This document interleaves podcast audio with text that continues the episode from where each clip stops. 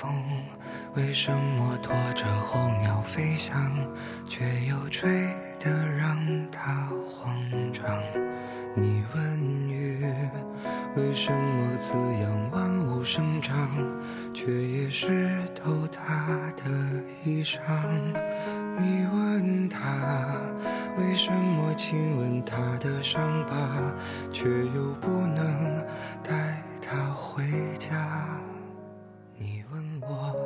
为什么还是不敢放下，明知听不到回答。很多年的老朋友啊，非常熟知我们这个时间点的节目。同样，喜马拉雅的“听说事儿吧”是我们另外的音频分享平台，包括同名的新浪微博和微信公号。今天我们的开场歌曲《无问》，来自电影当中的一首主题曲。什么都别问，为什么别问？因为心中有啊。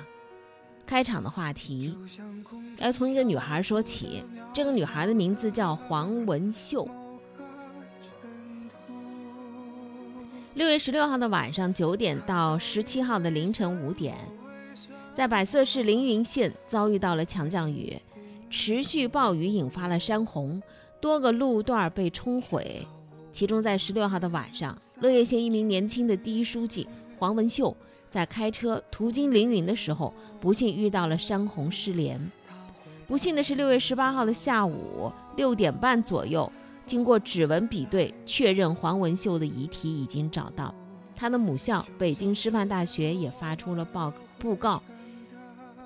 中共中央总书记、国家主席、中央军委主席习近平近日也对黄文秀的先进事迹做了一个重要的批指示，表示说：黄文秀不幸遇难，令人痛惜，向他的家人表示亲切的慰问。同时，他强调说，黄文秀同志啊，研究生毕业之后。放弃大城市的工作机会，毅然回到家乡，在脱贫攻坚第一线倾情投入，奉献自我，用美好青春诠释了共产党人的初心使命，谱写了新时代的青春之歌。这个黄文秀，他生前是广西壮族自治区百色市委宣传部的干部。一六年呢，他从北京师范大学研究生毕业之后，回到了家乡工作。一八年三月，积极响应组织的号召，到乐县乐业县的百泥村担任驻村第一书记，埋头苦干，带领八十八户四百十八名贫困群众脱贫，全村的贫困发生率下降百分之二十以上。在从百色返回乐业的途中，遭遇山洪，不幸遇难，献出了年仅三十岁的宝贵生命。我们今天的开场歌曲。嗯，这是一位能够依然让我们听到他自己声音的一个新闻的片段。斯人已逝，声音依然在。届的硕士毕业生黄维秀，毕业之后我选择回到家乡工作，目前在百泥村担任扶贫第一书记。百泥村是一个自治区级的深度贫困村，乡村振兴关键在青年。希望大家多多关注农村发展，多多支持农村工作。聆听那些细微的声音，汇聚那些柔弱的能量。每一个故事都是开端，而不是结束。昨天七月一号，七月一号呢，因为很多的新的规定实行啊，所以呢，呃，也有蛮多的事情。七月一号。发生之后呢，这成了七月二号的新闻了。比如说我们刚才说到的，上海的垃圾分类是七月一号开始实施的，首张罚单也已经出去了，五十块钱啊，还有那个整改单也出去了，给酒店、给个人的。所以提醒大家的就是，七月一号新规定出台之后呢，你一定得按部就班的、老老实实的按规定来。比如说我们宁波，宁波市非机动车管理条例也是七月一号正式施行的。那么截止到昨天下午的三点钟，宁波一共有多少人呢？一万零四百六十一个人，他没有戴头盔，骑电瓶车的时候没有戴头盔，啊，受到处罚有九千六百十一人。那么还有呢，就是呃。八百五十个人，因为这个驾乘电动自行车没有按规定佩戴安全头盔被抓拍了，受到处罚，将受到处罚。也就是说，有些是现场受到的，有的就是被抓拍到了。在查处现场，百分之八十的电动自行车驾驶人呢都自觉佩戴了安全头盔。那没有佩戴的驾驶人当中呢，有百分之八十是骑共享电动自行车的。所以呢，呃，小六共享公司啊，今天呢将会被交警的相关负责人进行约谈，要求他们尽快给市场上投放的车辆配齐、补齐安全头盔。小六共享公司负责人也说了，现在他们在市场上投放了一万五千多辆的共享电动自行车，已经给一万一千多辆配备过安全头盔，但是有一个他说丢的也挺多的，从前期投放到现在来看，差不多有四分之一。百分之二十五的丢失率，厂家的生产速度跟不上预定情况了。下一批头盔会在七月中旬左右陆续上线，尽可能保证每一位小六的用户都有头盔可戴。交警部门也建议，借用共享电动自行车的市民尽量挑选已经配备安全头盔的车辆，如果没有的话，请自带安全头盔。从七月一号开始，骑电动车没有佩戴安全头盔，第一次、第二次是罚二十块钱，第三次开始啊就处罚五十块钱了。如果电动车上搭载了十二周岁以下的小孩儿，那么应该为孩子佩戴安全头盔。驾驶共享电动自行车同样应该佩戴头盔，违者交警部门依法同样进行处罚。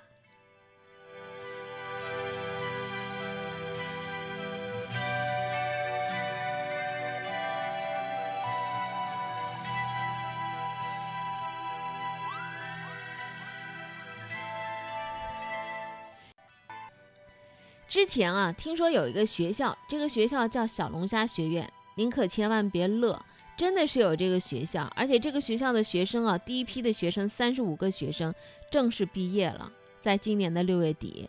那么他们毕业之后都去做什么呢？小龙虾学院嘛，当然是走上烧虾岗位啊，薪资还真不低，过万。还没有毕业的一些学生已经被。多人提前预定了，这个学校办在哪儿呢？江汉艺术职业学院的钱江龙虾学院，这是在二零一七年的时候，呃，七月的时候啊，成立这个学院。下面有什么呢？餐饮管理、烹调工艺和营养、市场营销、普通的大专学历专业，学两年。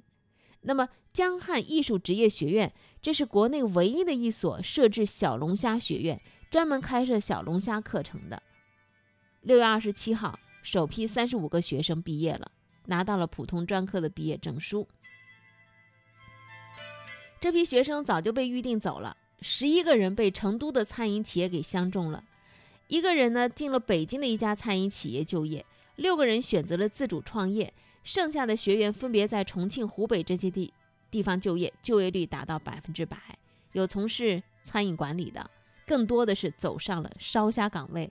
有的在五星级饭店，有的进入了虾皇啊，呃这些连锁的餐饮企业，而且主要在后厨做大厨，薪资底薪普遍是在六千，最高在一万二之间。那些学生去干了，觉得怎么样呢？比如说这位叫于大双的，他被北京的一家小龙虾餐饮连锁企业给相中了，被预定掌勺做正宗的钱江龙虾。于大双说，在北京啊，我就做两个。钱江的油焖大虾和蒜蓉大虾，他的底薪万元以上。还有一位选择自主创业的叫黄宇，毕业之前他已经在筹备自己的店了。他老家是宜昌的，家里有这个条件方便他开店，所以呢，一毕业就开了一家两百多平米的饭店。他开的饭店当然小龙虾是招牌了，小龙虾是他掌勺。除了卖小龙虾，当然还有其他的，也请了其他的做菜的师傅。现在他在老家宜昌开的店已经步入正轨，从开业到现在两个多月时间，饭店运营非常稳定。刚开两个月啊，赚的虽然不多，但是不亏本儿。对一个新店来讲，这种状态应该是很好了。那么，为什么这些学生来做小龙虾呢？于大双说了，边吃边学啊，这是我选择他的一个重要原因。黄宇说了，因为。我有开饭店的想法，我也有兴趣，所以呢，我来学了。在小龙虾学院的学习，让做了老板的黄宇和黄宇的亲朋好友尝到了甜头。他的一个妹妹看到他开了店，又吃了他做的虾之后，说啊，明年我也到钱江小龙虾学院来学习怎么做龙虾。今年据说这个学校这个专业招生人数要扩大，增加到多少人呢？两百人。看到小龙虾学院首届学生毕业的消息啊，挺让人感叹的。为什么感叹呢？我们有的时候读书读什么？有的说读理想、读梦想、读情怀。行，你去读，可以坚持下去，我们为你鼓掌，坐在路边为你鼓掌。那如果说你不是这样的，就奔着一个职业而去的话，那么显然小龙虾专业它有非常可贵的地方，就是接地气。学做小龙虾是一门出了校园就能够上岗的手艺。近年来，很多部门都采取举措，为高等职业教育注入巨大的活力，所以高端技能人才越来越成为市场上的香饽饽。你比如说，像小龙虾这类职业教育，它在专业设置和培养过程当中，它确实要遵循两条非常刚性的原则。第一就是尊重市场，有什么样的市场需求，我就培养什么样方向的学生。第二个什么呢？要尊重专业，专业设置不能够无限向下的窄化细化，也不能够针对某个具体的工作对象去设置专业的。宝贝，刚才学校看门的爷爷冲你微笑，你为什么没有向爷爷问好呢？我忘了。那我问你，为什么见了爷爷要问好呢？因为礼貌。那为什么要礼貌呢？呃，你这样想啊？如果你觉得爷爷年纪那么大了，还在为你们做服务，很辛苦，是不是应该感谢一下？那么就应该每次都去做这件事。如果你只是想表现你有教养，你比别人懂礼貌，我觉得你就没必要去做，就不用去说了。你觉得呢？我想想，做事情要明白为什么去做，这样才能做得认真，做得真诚，做的才不掺假。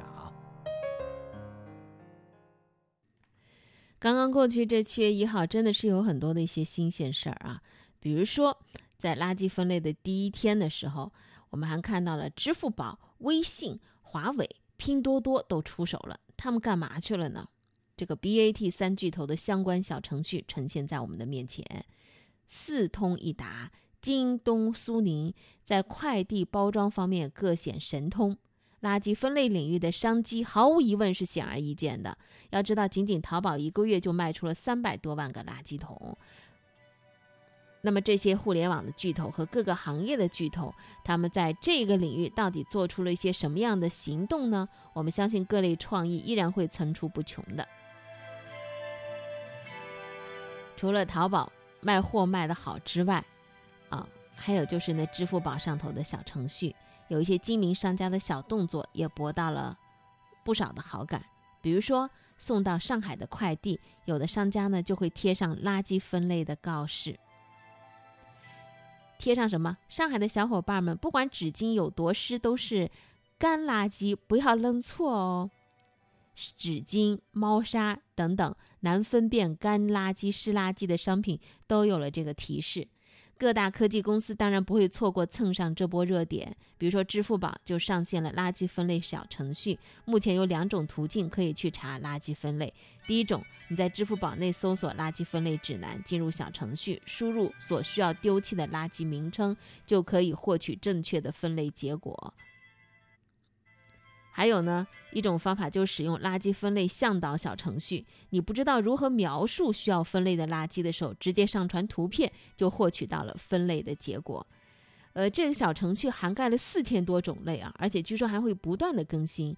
除了拾垃圾之外，据说上支付宝还可以预约收垃圾，和快递一样方便。废旧报纸、纸箱、塑料瓶、碎玻璃等等，可以在线下下单，免费上门回收。这是支付宝，微信也出手了。二十九号的时候，微信团队官微推了四款的垃圾分类相关的小程序，在微信的一键查询垃圾分类就会跳出来，比如生活垃圾怎么分呐等等的啊，垃圾分类指南呐，嗯，一共有四种，你只要去查一下就行了。还有垃圾分类工具啊，垃圾分分分啊之类的。几天之前。华为手机的官微趁热宣传了一波自家手机的人工智能垃圾分类，表示说试试唤醒小艺，让他告诉我们垃圾如何处理。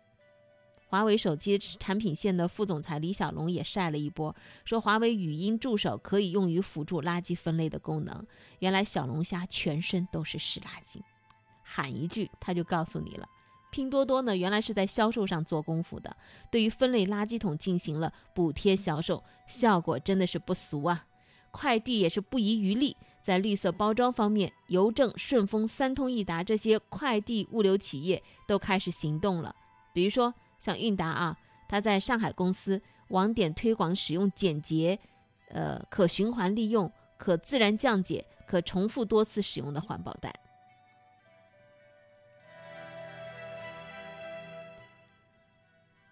大致给大家搜罗了一些这样的东西啊，还有一个我觉得值得提的，就是京东物流。京东物流的京东物流的纸箱回收项目现在已经全国覆盖了，日均回收量大概有一万一千个二手纸箱。截止到目前，回收纸箱的总量大概是五百四十万个，被回收的纸箱统一集中到营运站点来供快递员使用。汇聚到这些，看到的是什么？看到真的是科技也是需要人去用的。创意无限是在于人的脑袋瓜特别灵，所以看到了一些，那这些科技大亨们、BAT 们，还包括各行各业的巨头新贵们纷纷出手，看到的都是未来垃圾分类领域的无限商机。生活是志趣相投者的狂欢，听说事儿是对这种生活的赞同。今天声音单元当中，我们分享到了什么呢？经常会有人跟我们说。说：“哎，你怕什么呀？你这么年轻。确实，有人说生命是一场发现之旅，只要你敢想，人生是不设限的。你期待什么，你就会遇到什么。那么，你是否有勇气活成自己呢？敢不敢把生活折腾成你自己想要的模样呢？”电竞女主播，我叫陈青奈，今年二十岁，是一名航拍飞手。我叫徐雅玲，今年二十四岁，是一名穷游背包客。我从小就喜欢打游戏，长大后也想接触这个行业。可是我父母觉得女孩子就应该找一个安安稳稳的工作。我觉得人生很短暂，就只有一次，我想自己去闯一闯。于是，只身从深圳到了上海，做了一名电竞女主播。我从初中就开始喜欢摄影，大学学的也是摄影这个专业。我第一次接触航拍，是因为看了一档叫《航拍中国》的节目。接触了航拍以后，我可以用更多的视角来发现这个世界的美。当时接触到穷游，是因为和一个玩了多年的闺蜜闹翻了，所以我想出去走一走，看一看。在旅途中，我遇到了很多好心人，所以我想这个世上还是很美好的。于是我就坚持成为了一名背包客。我现在刚过来，不可能马上就放弃啊！最大的困难来自于父母的不理解和朋友的不支持。印象最深刻的就是来自于陌生人的网络暴力，一些楚楚不堪的话会让我感觉很难过。我实在坚持不下去的时候，我会让自己放声去哭。当我发泄完之后，我会把自己 cos 成一个非常。正能量的一个角色，让我把我的整个状态调整到最好、最完美。我觉得作为一名飞手，对于我来说最大的困难应该是方向感。确实会受到一些歧视，大家一般都觉得男性做这些事情比较多。女生做飞手真的是很辛苦的，一个人要背着很重的器材走很远很远路。但是更多的辛苦是来自别人对我的一些否定，他们跟我说你做不好这件事情。其实旅行对大家来说好像都有一种限制，比如像金钱，那大家都觉得要存好多的钱才能去一个地方旅行，但我想这不是金钱限制了你，而是你自己限制了你自己。最近质疑我的声音变少了，他们甚至觉得认真比赛的我是非常可爱的，他们很喜欢我这种认真的态度。自从我签约成为了一名职业主播之后，我父母对我的肯定更加多了。看我妈妈也来到我直播间看我啦，大家欢迎一下！只有更加努力、更加认真、更加纯粹的去对待这份工作，才能消除别人对我的偏见。加油，我可以的！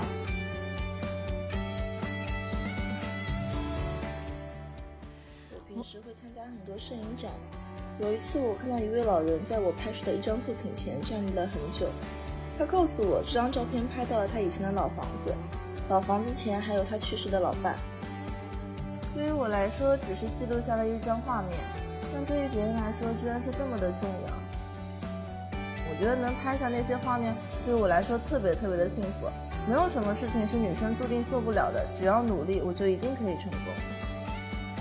成为一名女飞手，让我发现了这个世界的美好，也发现了自己存在的意义。所以我更要努力的去做好这件事情。加油，我自己一定可以的。我们听到了三个女孩，她们在说自己的职业，一个是电竞选手，一个是无人机操作的女飞手，还有一个就是热爱旅游的一个人。发现自己的不同面，有的时候是一个非常有趣而且惊喜不断的过程，有怀疑犹豫，当然也有笃定和任性。我们听到了三个九五后的勇敢的蜕变。今天声音单元和您分享了三个女孩的声音。很多人会对他们说：“哎，这不是女孩子该干的活呀。”那么你曾经遇到过什么样的偏见？你又是如何看待的呢？当你和世界相见的时候，其实生命就开始狂欢了。趁着年轻去发现吧。